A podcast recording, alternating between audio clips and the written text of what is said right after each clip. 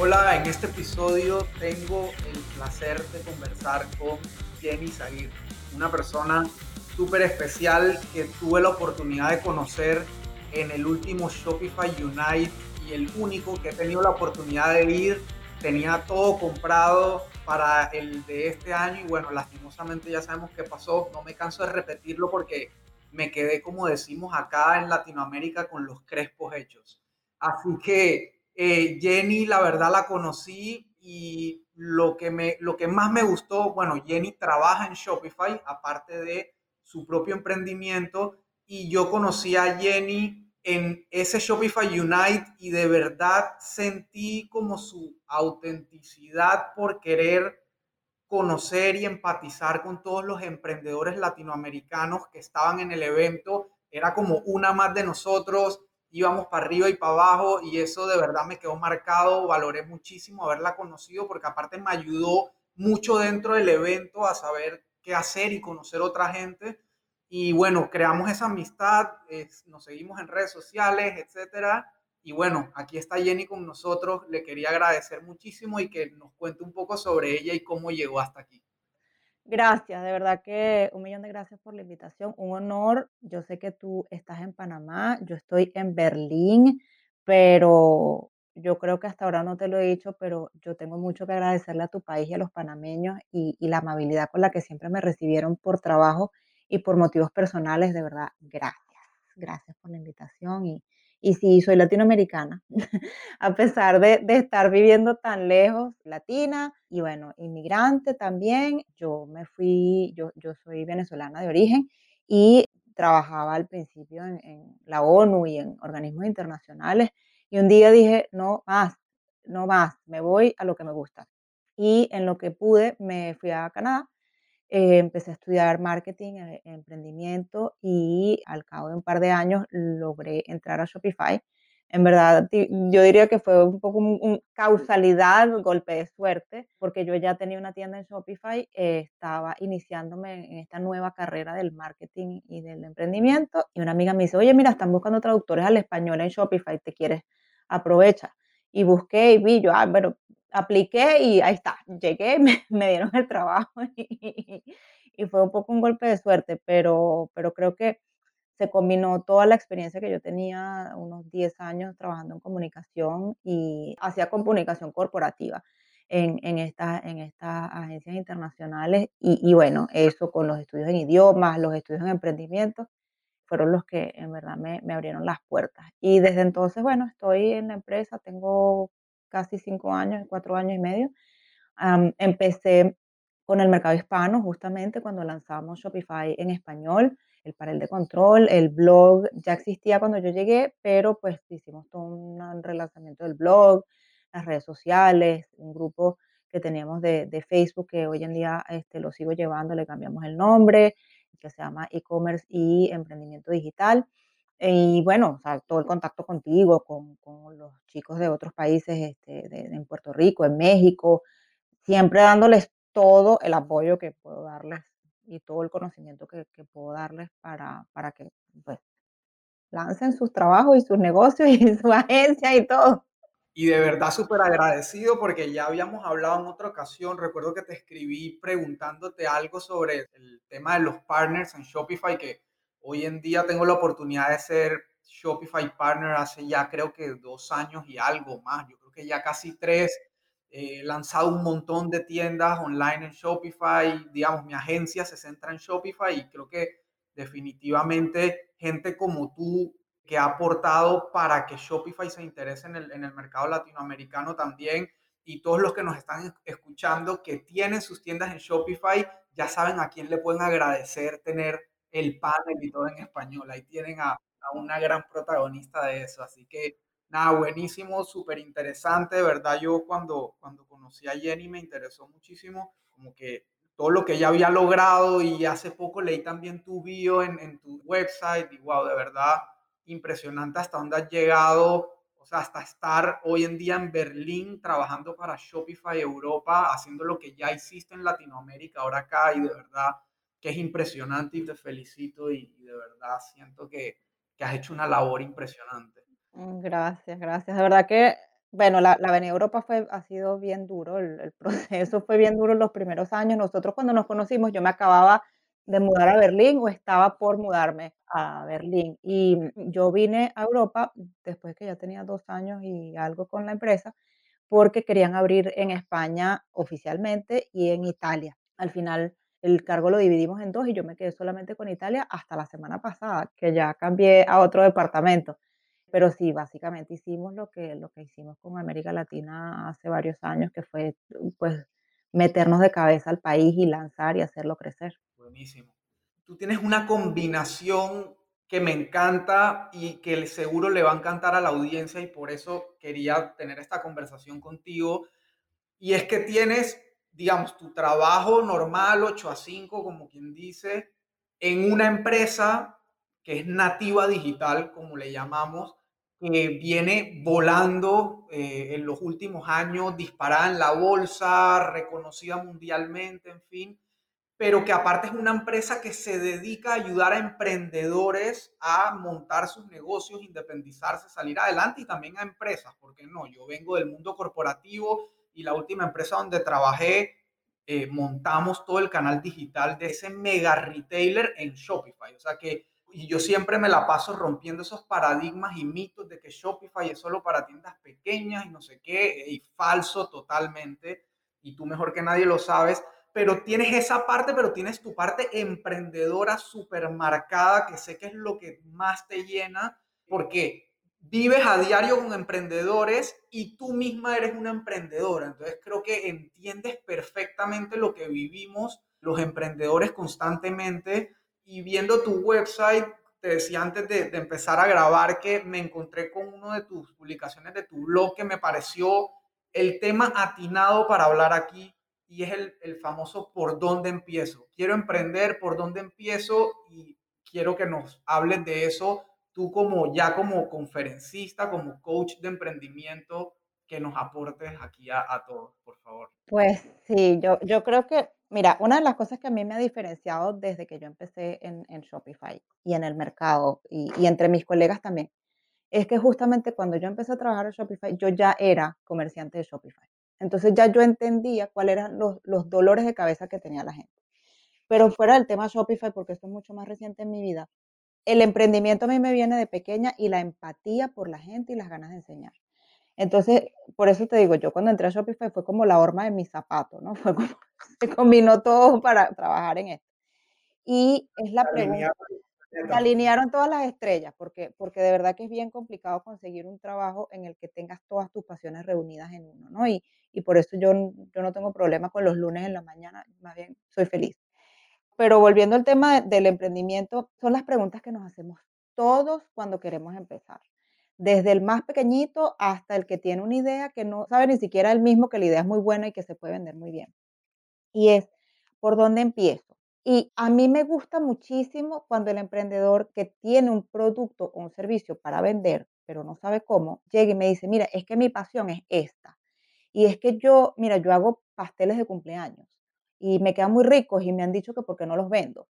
O mira, yo vendo tomates, como me llegó una vez un, un señor mexicano a una de las conferencias en las que hablé. Por ahí me llegó también otro chico en Italia recientemente y el chico me decía, no, pero es que mi pasión es ayudar a la gente a, a, bueno, montar sus negocios y tal. Y, y entonces, bueno, él tenía mucha experiencia en un tema, ¿no? Creo, no me recuerdo si era organizando eventos o, o montando retail físico. Bueno, el, el tipo tenía una experiencia. Y él me hablaba con tanta pasión. Yo le decía, pero ¿y tú por qué no te metes a consultor de negocios? Entonces, eso para mí es mucho más sencillo guiarlos porque ya ellos tienen una pequeña idea, lo que necesitan es ver cómo lo van a monetizar. Está el otro emprendedor que si bien no lo tiene muy claro, tiene alguna actividad que le gusta, que le apasiona y es simplemente pues vamos a darle la vuelta y vamos a entender exactamente a quién es que tú realmente le puedes vender.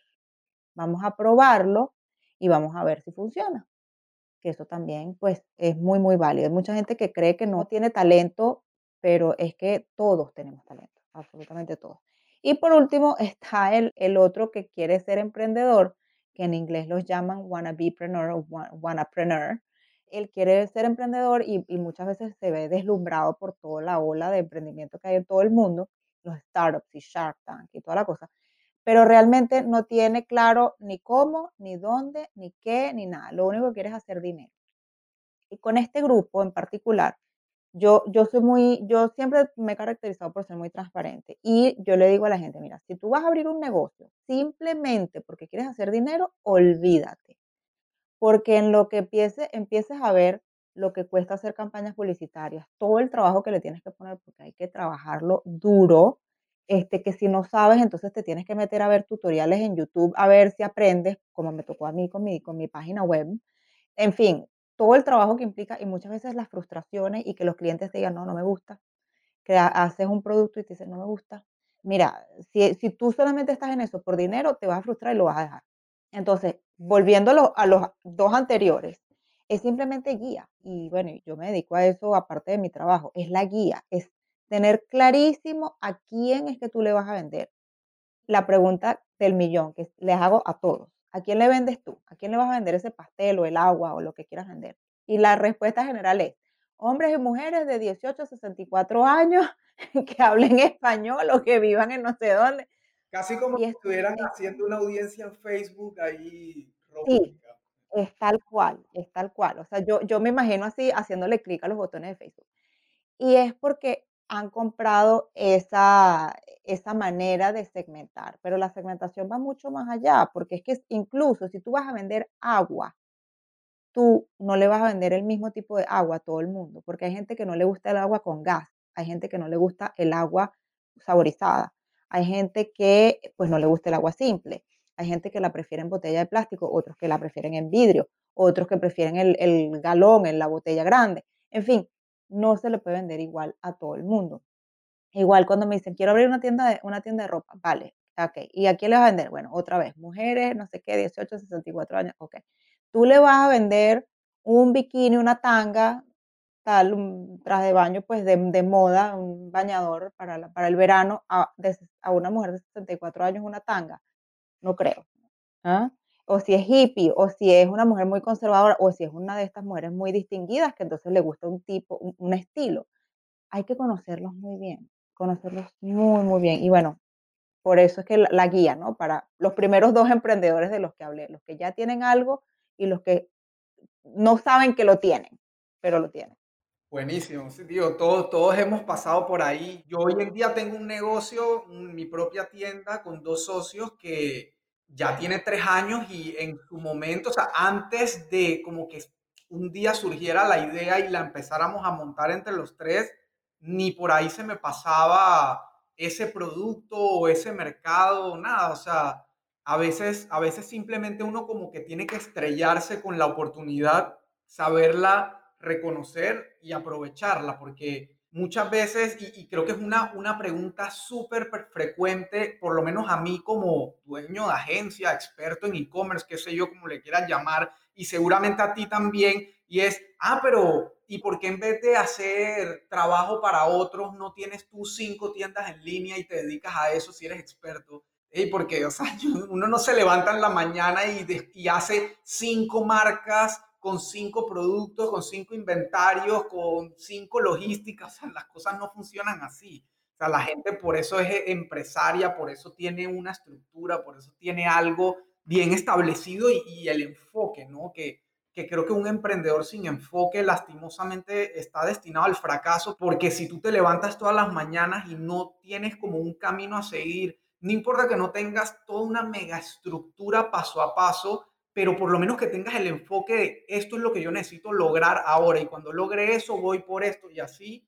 Y yo lo viví, yo lo viví antes de estar donde estoy, yo amanecía todos los días con una idea nueva y la pasión por esa idea me duraba una semana y a la semana me daba cuenta que ah, no, no, me inventaba una excusa para abandonar y así me fui por un montón de tiempo hasta que, bueno, yo siempre digo que como que tuvo un renacer profesional y, me encontré con una pasión después de tantos años de trabajar, porque yo he trabajado por 21 años sin parar y después de casi, no sé, 15 años encontré mi nueva pasión, que es el e-commerce. Entonces, sí, o sea, como tú dices, es, es un tema, cada uno con su idea, pero tienen que encontrar un, un camino y una guía para seguir, definitivamente. Sí, sí, y que te guste, que realmente te guste. Fíjense, fíjense en las grandes cadenas de, las grandes cadenas con empresarios. Hablemos de Amar- Amancio Ortega, ¿no? Que él siempre es ejemplo para muchas cosas. Amancio Ortega es el dueño de Sara. Él empezó su carrera, su vida profesional trabajando, yo no sé si él era el sastre o era aprendiz de sastre, pero él trabajaba en, un estudio de costura. Y bueno, eventualmente montó Sara. Pero él es el dueño de un conglomerado de tiendas, todas de ropa. Ustedes no ven que Amancio Ortega vende este, ropa por un lado, pizzas por el otro, piezas para coches para el otro lado y vende empresa, tiene empresa de otra cosa. No, él tiene cinco marcas grandes, muy, muy grandes, porque estamos hablando de Bershka, estamos hablando de Oisho, Massimo Dutti, no sé qué, todas para distintos tipos de clientes, pero todos en el mismo sector de moda. Entonces, es eso, eso es el foco. ¿Qué es lo que a mí realmente me gusta? A mí también me encanta la tecnología, a mí me encanta el e-commerce, eh, trabajo en esto, eh, me gusta enseñar y me gusta escribir. Y eso es lo que yo estoy haciendo, eso es lo que yo hago, porque pues, es, es lo que me apasiona. Y es lo que estás haciendo tú, Elías. A ti te encantó el e-commerce, te gustó la tecnología y estás haciendo eso. Total, siguiendo tu idea, es eso, es nosotros también con mis socios nos dedicamos a la venta de alimentos, pero enfocado al mundo del barbecue, de- del asado, y cada vez que tenemos una nueva idea, siempre tratamos de alinearla a eso, a alimentos, a, nicho de, de, de foodies y eso. O por ejemplo, bueno, ya vendemos carnes, ahora metamos bebidas y así uno va como ampliando su negocio y muchas veces el mismo mercado te lo va dictando, te va dictando el camino por donde te tienes, ir, te tienes que ir y es lo que nos ha, lo que definitivamente nos ha pasado a nosotros. Sí, y, y algo, algo importantísimo que tú acabas de mencionar, Elías, que muchas veces la gente no lo considera. La época en la que la empresa creaba el producto y el cliente lo tenía que comprar sí o sí, se acabó. Hoy en día, las empresas crean prototipos, los lanzan o, o- los, o los ofrecen a algún, a un grupo inicial y prueban a ver qué tal va. ¿Y por qué les digo esto? Porque es muy duro para cualquier emprendedor, sobre todo si, si son empresas pequeñas, que se mandan a hacer una producción, un lote de 1000 piezas de X producto que ustedes van a lanzar, y lo lanzan al mercado, y como nunca le preguntaron a ningún cliente potencial, nunca hicieron un un estudio, nunca hicieron un, ah, ¿cómo se llama? Un survey, una una encuesta, cuando lanzaron al mercado, resulta que al cliente no les gustó. Perdieron todo el dinero de la producción. Entonces, hoy en día es más importante, antes de lanzar el, producto en, sí, que ustedes hablen con sus clientes y hagan surveys y, vean cuáles son las reales necesidades de sus clientes. Total, y, y es parte también de nosotros antes de arrancar, digo, ya teníamos la idea, ya estábamos súper decididos, pero antes de empezar lanzamos una encuesta a conocidos por WhatsApp y habremos tenido, no sé, 100 respuestas, pero para nosotros fue suficiente y revelador para saber si íbamos o no en buen camino y, y definitivamente de que ayuda un montón, ayuda un montón, porque como bien dices, uno se despierta un día con una idea súper apasionado, emocionado cree que ya investigó todo y cuando llega el momento de la verdad no sabes nada. Bueno, y estrellarse es muy difícil. Sí, y sale muy costoso. Así es. Final de la primera parte. Te invitamos a escuchar la segunda parte de la entrevista en el próximo episodio de e-commerce simplificado con Elías Manopla. No te lo pierdas.